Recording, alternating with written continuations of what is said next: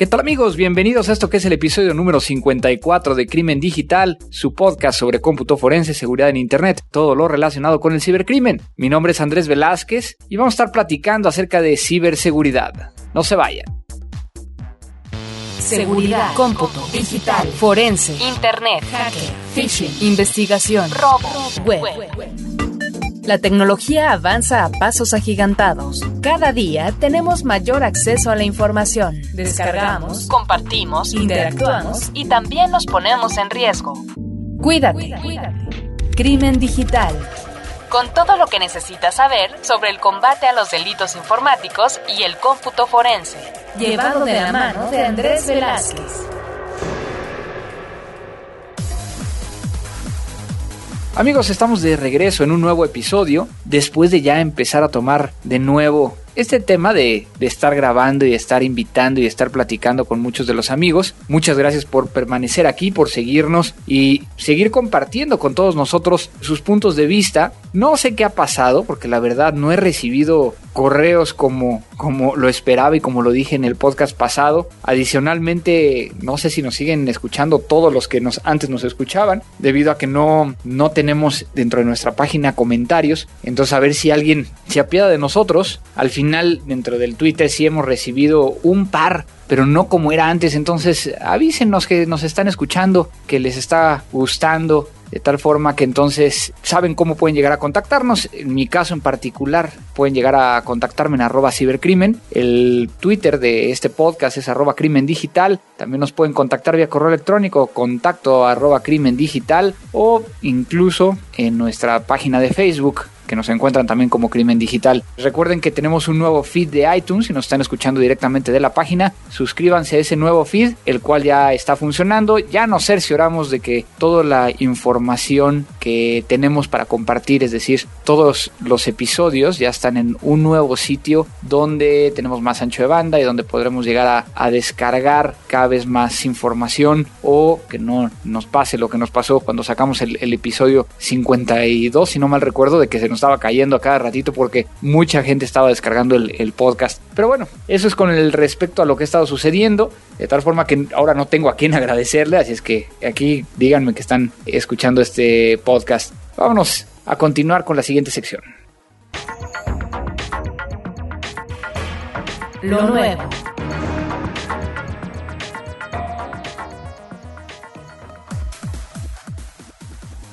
Pues en lo nuevo traemos diferentes cosas que han estado sucediendo. Una de ellas que para aquellos que no han visitado mi, mi post de mi blog personal, andresvelazquez.com, podrán llegar a encontrar información acerca de que se recuperó la computadora del el responsable o el presunto responsable de los atentados en el maratón de Boston y que a partir de ello se ha abierto una discusión no solo del hecho de qué tanta información podrían llegar a, a encontrar, sino que lo están utilizando mucho para poder llegar a hacer una campaña fuerte sobre lo que es cómputo forense, las investigaciones digitales en los Estados Unidos. Vale la pena que lo vayan a leer. Vayan ahí a Andrés Velázquez, Velázquez las dos con z.com y ahí podrán llegar a encontrar información acerca de esto. Crimen digital. Adicionalmente, estamos integrando ya dentro de la página de Crimen Digital. Todavía no sé exactamente dónde va a estar, pero para cuando salga publicado este episodio estará ahí, que es para recibir donaciones. Una forma de, que a final de cuentas, desde que hemos dejado de, publicar en el, sitio anterior, pues directamente un servidor está invirtiendo y, y poniendo lo que se requiere de, de, capital para que esto siga funcionando. Y digo, es aceptable, a lo mejor me alcanza para una cerveza, pero es una cerveza que podré llegar a, a, tomarme mientras estoy grabando, o por lo menos invitarle a esa cerveza a los que nos apoyan, como es el caso de, Abel Cobos en la parte de la producción y, Carlos Bazán en la parte de la publicación y, y, redes sociales. Entonces, ayúdenos con esa parte y también los invito a que consulten los cursos que tenemos, tanto de principiantes, intermedios y avanzados dentro de matica.com, matica con doble T y con C de casa, donde cada vez estamos agregando nuevos cursos, estamos incluso buscando otros instructores que nos puedan llegar a ayudar a complementar y que exista una línea de estudio directamente vinculada al cómputo forense y los delitos informáticos, de tal forma que es una forma también en que nos puedes llegar a ayudar tomando estos cursos alrededor de ello. Crimen digital. Fuera de eso, creo que ha habido cambios. Ahorita estoy a punto de salir y muy probablemente cuando salga este podcast esté yo en Estados Unidos en el CEIC, que es el evento que hace anualmente Guidance que como lo platicaba en el episodio anterior, tiene una de las herramientas eh, más utilizadas y que de hecho en estos últimos días por ahí en Twitter lo estuve comentando, FTK, de, la herramienta de Access Data, saca ciertos números en cuestión de por qué es mejor que Guidance y al poco tiempo Guidance eh, le responde. Yo creo que desde mi punto de vista como, como especialista en esta materia, lo que puedo llegar a decirles es de que son complementarias. Hay cosas que uno no hace que lo hace el otro y que si bien uno es un poco más fácil para tener o para empezar a, a trabajar en el área forense, es un poquito más intuitiva que la otra, al final del día son complementarias. Entonces es interesante lo que está sucediendo en cuestión de esta herramientas, pero que a, final de cuentas, como lo platicábamos con Mark el episodio pasado, también son herramientas que, que están requiriendo de mucho procesamiento, de hardware y diferentes elementos que también, a mi punto de ver, el hecho de procesar por procesar no está siendo la mejor opción. Pero bueno, eso lo dejo a su criterio. Echen una revisada, platiquen conmigo acerca de qué les parece ese tipo de cuestiones y lo vamos platicando por diferentes medios. Ponte en contacto con Andrés Velázquez en arroba cibercrimen o en andrés arroba crimendigital.com.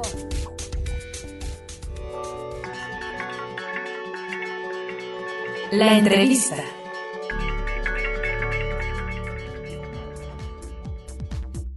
¿Qué tal amigos de Crimen Digital? El día de hoy con un gran invitado, Belisario Contreras. Belisario, ¿cómo estás? Hola Andrés, oh, muy bien, muchas gracias por la invitación. ¿eh? No, al contrario, al contrario. Belisario, a lo mejor no has escuchado todo este podcast, pero una de las cosas interesantes es de que en vez de que yo presente a, mis invitados, yo les dejo que ustedes se presenten y que nos digan qué es lo que han hecho y eh, a qué están dedicados alrededor de, este tema tan interesante de la seguridad de la información y del tema de, de los delitos informáticos. Entonces, platícanos quién es Belisario Contreras. Dale, muchas gracias Andrés. Bueno, mi nombre es Belisario Contreras soy colombiano de origen. Actualmente me encuentro en, viviendo en Washington trabajando para todos los Estados miembros de la Organización de los Estados Americanos. Eh, aquí dirijo el programa de seguridad cibernética de la OEA, en donde básicamente eh, lo que hacemos es promover políticas públicas en ciberseguridad y, generar capacidades en todos nuestros Estados miembros en, materia de seguridad cibernética. Eh, esto en base a todos los mandatos que nuestra Asamblea General y el Comité del CICTE nos, nos dan todos los años. Muy bien, pues Belisario nos conocimos el año pasado, tuvimos la fortuna de estar por allá en el, en el Consejo de Europa y ahí fue donde, donde pudimos platicar un poquito y, hemos estado tratando de vernos en este año que no, no ha habido suerte en coincidir. Pero bueno, Belisario, el día de hoy platicamos antes de, entrar a, grabar un poquito acerca de precisamente este programa que en inglés es el, el Cyber Security, que muchas veces oye más bonito en inglés que en español, ¿no? No, bueno, el español es una lengua muy, muy hermosa, muy bella y parece que ciberseguridad seguridad o seguridad cibernética suena muy bien también, ¿ah? Y tenemos que promover y, proteger lo nuestro. Si no lo hacemos nosotros, nadie lo va a hacer. Así que podemos hablar de ciberseguridad seguridad cibernética, como tú quieras. Perfecto. Cuando, cuando hablamos de seguridad cibernética, de todo este tema, normalmente lo vemos lejano de los países latinoamericanos. ¿Qué podrías llegar a, contarnos al respecto de esto? O sea, ¿cómo estamos en este, en este aspecto y hacia dónde va este programa para ayudar alrededor de ello? Bueno, no es, no es para nada lejano, incluso lo, lo tenemos creo que más presente que, que, nunca. Para todos los oyentes queremos decirles que incluso el año pasado los estados representados por los gobiernos reafirmaron en el, en el seno de la organización la importancia de fortalecer la seguridad cibernética en las Américas, la importancia de promover la estrategia interamericana de seguridad cibernética que fue aprobada en el 2004 y que básicamente hace un llamado a generar legislación en materia de, de ciberseguridad o ciberdelito, a crear equipos de respuesta a incidentes de ciberseguridad, a fortalecer la arquitectura del Internet, a generar una cultura general en ciberseguridad. Además, el, el, año pasado, un componente muy importante y que creo que es, es, relevante tener en cuenta es la importancia que los Estados miembros le dieron al sector privado y a la sociedad civil en, en toda la materia de ciberseguridad.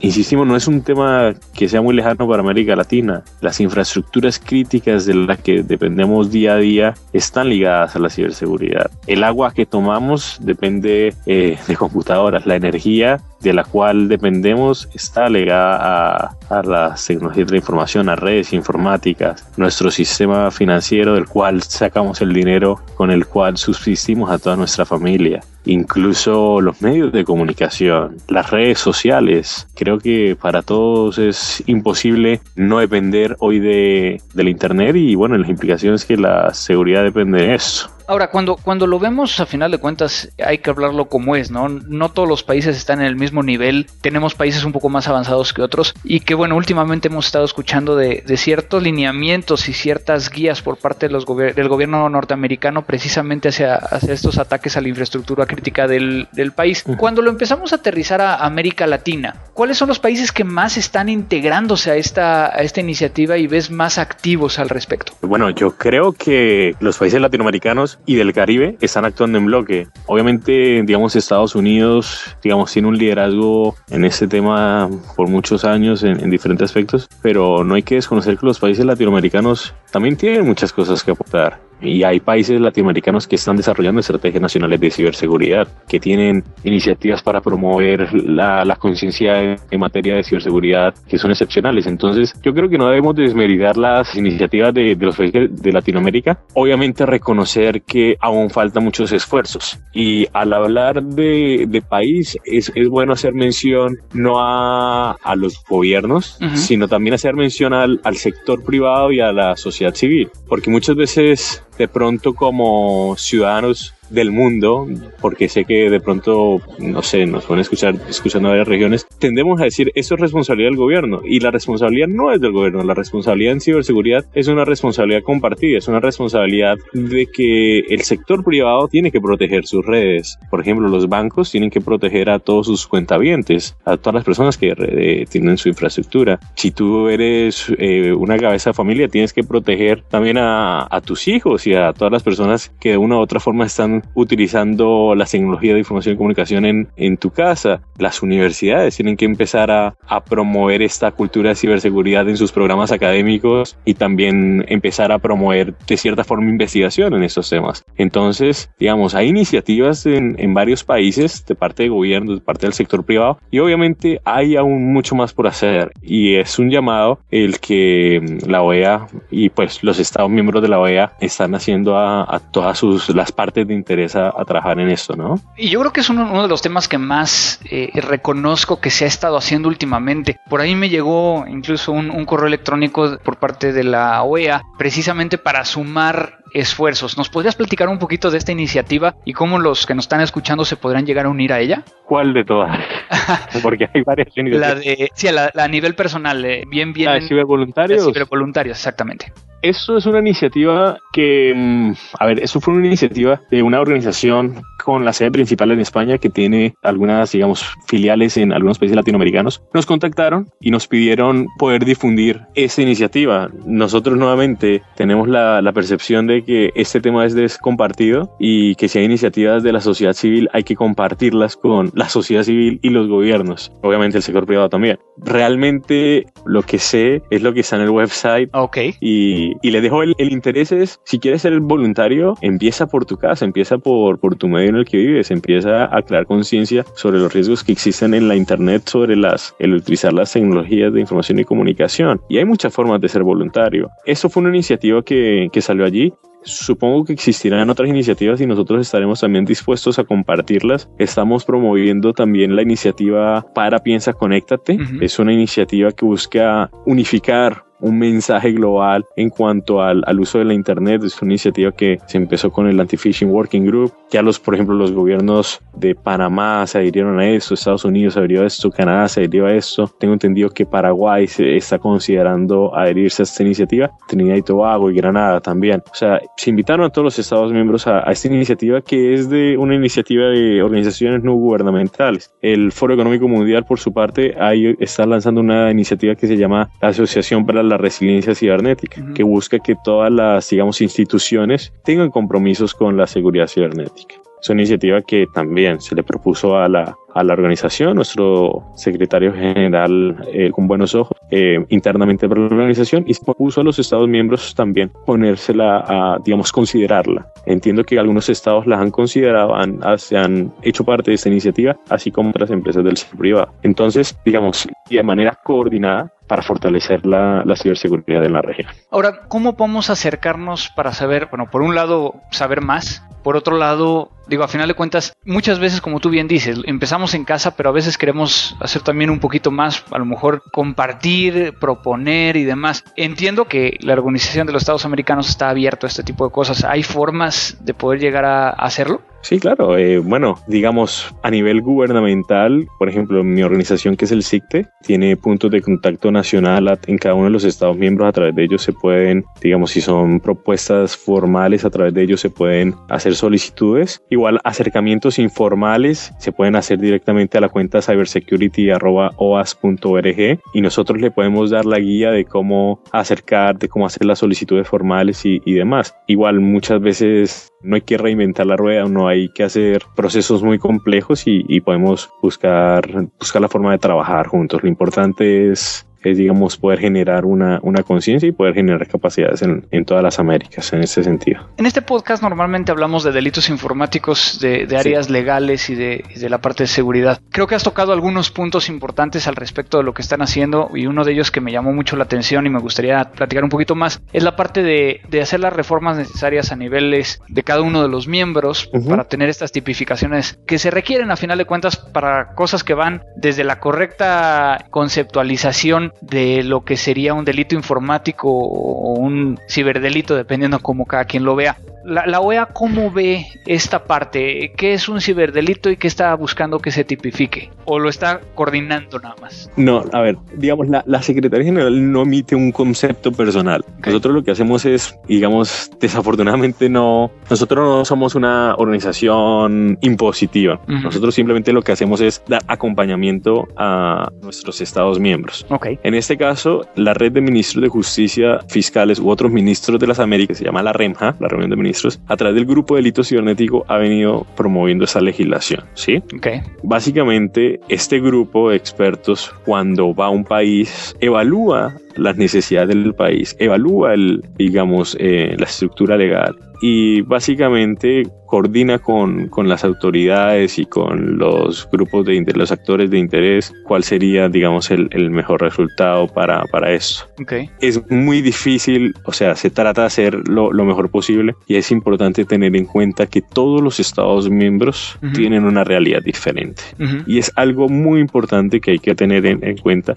Es todo país tiene una idiosincrasia, una cultura y tienen unas características diferentes. Obviamente se trata de armonizar lo mejor posible, pero siempre van a haber, digamos, algunas, algunas diferencias. Obviamente, nuevamente es importante reiterar, esto no es imposición de la OEA, simplemente lo que se hace es un acompañamiento a, a lo que los gobiernos solicitan. Entonces, bueno, para tratar de concluir un poquito esta pequeña charla, sí. ¿cuáles son los retos entonces que vienen a futuro? ¿Qué es lo que se está trabajando que veas como un reto que quisieras compartir con los que nos están escuchando? Los retos para nosotros, lo veo más a, ni a nivel personal, es lograr un, un, mayor compromiso tanto del sector privado como de la sociedad civil. Nosotros vemos, personalmente veo que los gobiernos ya están muy comprometidos, ya están, digamos, hay discusiones de muy alto nivel sobre el tema de ciberseguridad, se están generando capacidades institucionales, se están hablando de legislación, que es algo muy importante y es importante también que el sector privado y la sociedad civil rodee estos esfuerzos e impulse estos esfuerzos. Si se trabaja mancomunadamente es más fácil obtener resultados que si se trabaja aisladamente. Entonces es muy importante poder trabajar en equipo, poder aportar ideas y, y, bueno, dos y tres cabezas piensan mucho mejor que una, ¿no? Así es, así es. y bueno, a final de cuentas creo que has dado un, un panorama muy completo digo, creo que ya también viste la parte de, o compartimos la parte de qué es lo que pueden llegar a realizar los podescuchas para tratar de acercarse y poner su granito de arena. ¿Algo más que quieras llegar a agregar, Belisario, al respecto de, de esta plática? Ah, por favor, cualquier cosa eh, nos pueden escribir a nuestro correo cybersecurity.oas.org. Más que encantado de, de poder asistirles y aclararles cualquier duda sobre nuestro programa o sobre cualquier información de contacto en, en alguno de nuestros estados miembros. Perfecto. ¿Tu Twitter? Belario C. B grande, E L I S A R O C. Ok, de todas maneras lo ponemos dentro del contenido del podcast. Belisario, muchísimas gracias por, por tu tiempo. Sé que andas corriendo entre diferentes países y que ahora te pudimos llegar a encontrar un ratito ahí en Washington. Y ojalá tengamos la oportunidad de ya vernos otra vez este, este año y platicar un poquito más a detalle algunas de las cosas que traemos ahí en mente. Y pues muchas gracias por tu tiempo de nuevo. Dale, nuevamente pues muchas gracias. Un fuerte abrazo y, y hasta la próxima. ¿no?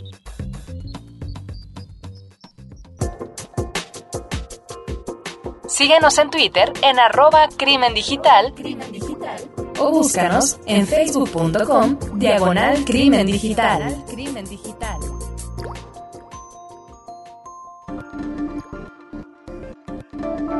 La rola de hoy. 99% of us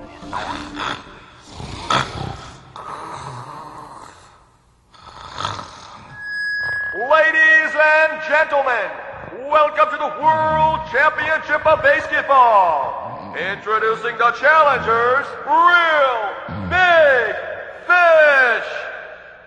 Huh? Yes, you, you idiot. Huh.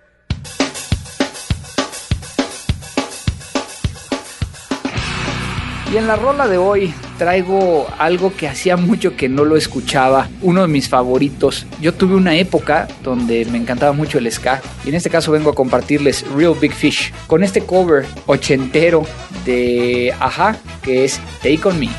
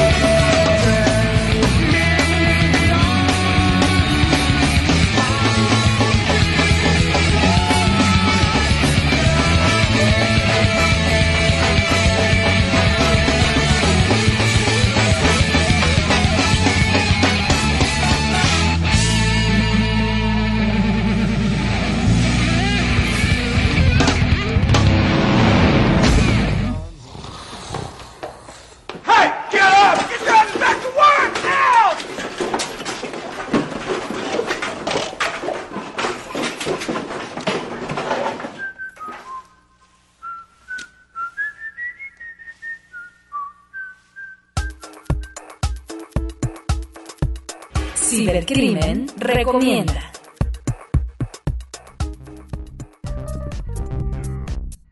Ahora en las recomendaciones tenemos una recomendación que de alguna manera yo ya lo había estado recomendando vía Twitter, que es una herramienta que está cambiando completamente la forma de hacer investigaciones con respecto a los artefactos de, Windows. Y cuando hablamos de artefactos de Windows, estamos hablando de aquellos pequeños grupos de datos que normalmente van a estar o en temporales o va a estar en espacio no asignado. Esto significa que los tenemos que recuperar para poder llegar a, a verlos y poder llegar a integrarlos a una investigación y que muchos de ellos son tan pequeños que podrían llegar a, significar, no sé, a lo mejor 20 caracteres, 30, 40 caracteres, pero que pueden llegar a dar una información muy interesante. En otros casos, si son bloques un poco más grandes, pero a lo que me refiero es la posibilidad de llegar a recuperar, en este caso, por ejemplo, conversaciones de Skype, chats de Facebook, conversaciones de G-Talk, a lo mejor remanentes de accesos a cuentas como lo es Outlook, Hotmail, Gmail, Yahoo o incluso herramientas de peer-to-peer y también digamos que discos duros virtuales o almacenamiento virtual como sería Dropbox. Estoy hablando de una herramienta llamada Internet Evidence Finder IEF,